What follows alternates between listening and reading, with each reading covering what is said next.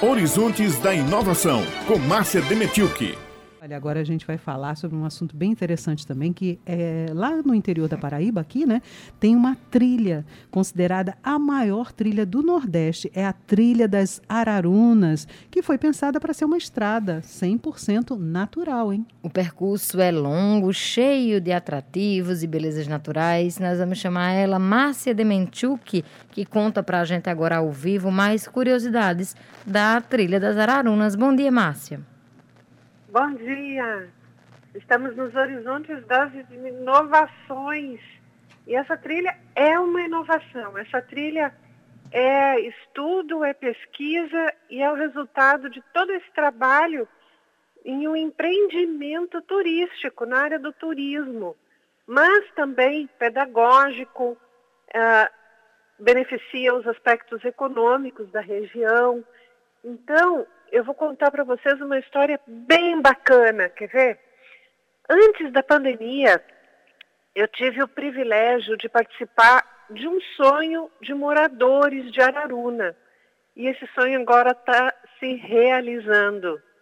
Eu acompanhei naquela época o mapeamento de alguns trechos de uma grande trilha. E essa trilha, então, foi chamada o Caminho das Ararunas. A viabilidade estava sendo, então, estudada por especialistas, geógrafo, arqueólogo, arqueólogo, botânico, os guias locais, trilheiros com experiência, e tudo isso com o apoio da administração municipal. E aí está a maior trilha sinalizada do Nordeste. Gente, são mais de 120 quilômetros para andar a pé, viu? Entre os municípios de Araruna, Riachão e Cuité. É uma trilha que perpassa essa região toda e que oficialmente integra a Rede Brasileira de Trilhas. É uma iniciativa voltada a integrar o Brasil de norte a sul por trilhas ecológicas.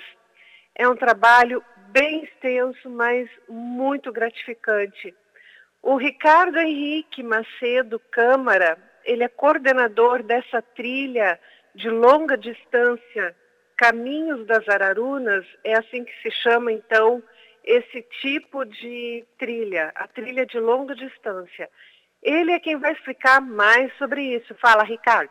Um bom dia a todos, aos ouvintes. Caminho das Ararunas hoje ela é considerada a maior trilha do Nordeste atualmente e é sinalizada, né? Faz parte da rede de trilha, porque as trilhas fazerem parte da rede, primeiro elas podem ser trilhas regionais, locais ou trilhas até mesmo nacionais, né? Ela é uma trilha regional, ela tem quase 120 quilômetros e ela segue protocolos, né? Ela tem a pegada de uma bota, né? Que a trilha passa a ser autoguiada, né? Isso em todo o Brasil. Porém, cada trilha local regional ela tem uma logo com a identidade visual daquela localidade, daquela região. E aí, a partir do momento que a trilha ela segue esses pré-requisitos que a rede brasileira estabelece, né? Que é a marca da bota preta com fundo amarelo ou a bota amarela com fundo preto, né? Geralmente isso indica caminhos inversos. As pessoas elas se autoguiam por essas trilhas, né? Que são conectadas, conectam unidades de reserva, unidades de conservação ou áreas de reservas legais. Também as pessoas podem fazer essas trilhas com Wikiloc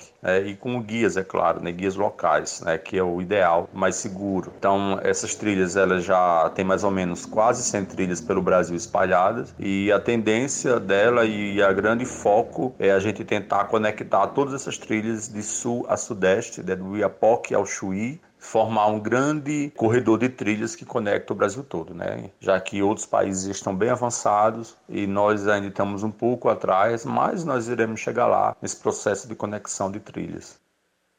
Bem, estamos caminhando para isso, para chegar a conectar essas trilhas todas de maneira que o viajante vai talvez algum dia percorrer o Brasil a pé.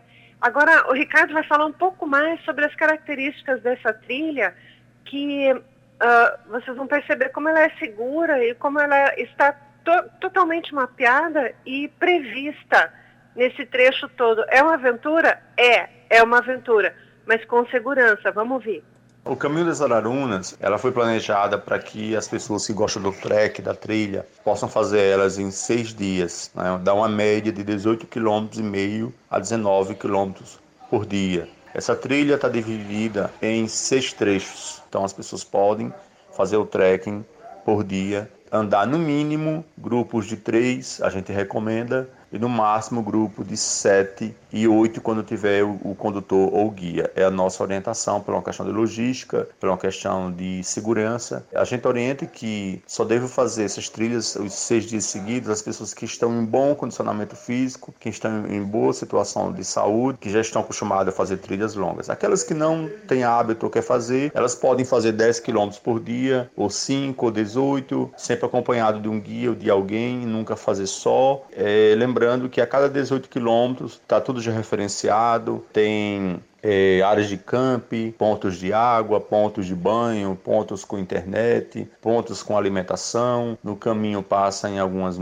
mercearias, passa em locais que você pode comprar algo da agricultura familiar, que você pode consumir e sempre tomar cuidado, as pessoas fazer a trilha com a insolação, já que de novembro a fevereiro nessa região o perigo de insolação é alta.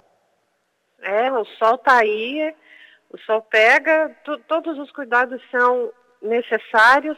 E ainda, para encerrar, Ricardo destaca a relevância pedagógica, econômica e cultural desse empreendimento.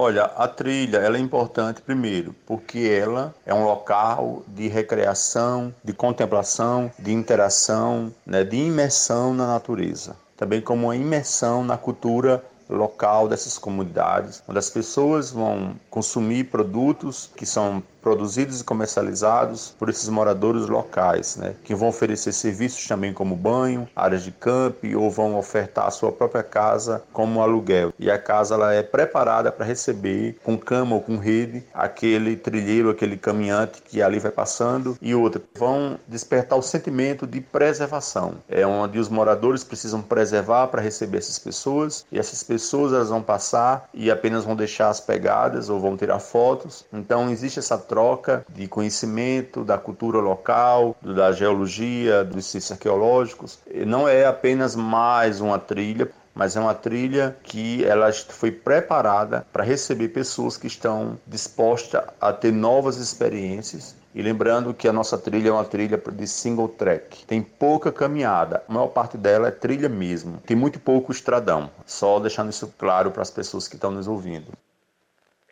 Bete, Raio, a trilha está preparada. Agora, nós estamos preparados para trilhar essa? Olha, Márcia, fico... a gente estava aqui conversando sobre isso. Realmente é uma grande quilometragem, né? São muitos dias. E como o próprio Ricardo falou, precisa de um condicionamento físico aí, né? Mais impecável do que o nosso. Mas talvez aí com uma preparação, quando a gente retornar aí às atividades físicas que a pandemia tirou da gente, quem sabe, né? A gente não se aventura.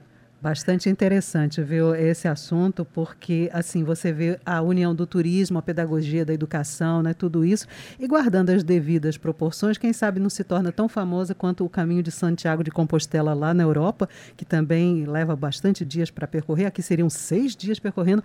É disposição, ainda que quem tem deve conferir, não é, não, Márcia? É, e outra coisa, Ricardo, a gente esqueceu até de conversar a respeito disso, mas esse caminho das Ararunas, ele talvez tenha sido percorrido por, por grupos nômades há milhares de anos atrás, porque esse caminho perpassa vários painéis de pinturas rupestres. E justamente é o que faziam esses grupos coletores e nômades, eles colhiam e caçavam eles não se fixavam para uma plantação ou alimentação desse tipo, mas eles coletavam seus alimentos e caça ao longo de um percurso.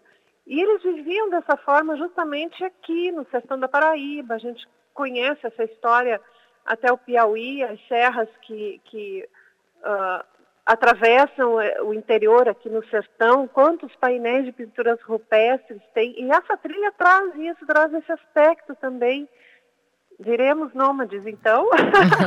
Ou vamos apenas ter essa experiência para conhecer melhor essa história? É isso. Muito obrigada, viu, Márcia, pelas curiosidades e informações trazidas aqui ao Jornal Estadual. Muito obrigada e até a próxima quarta-feira.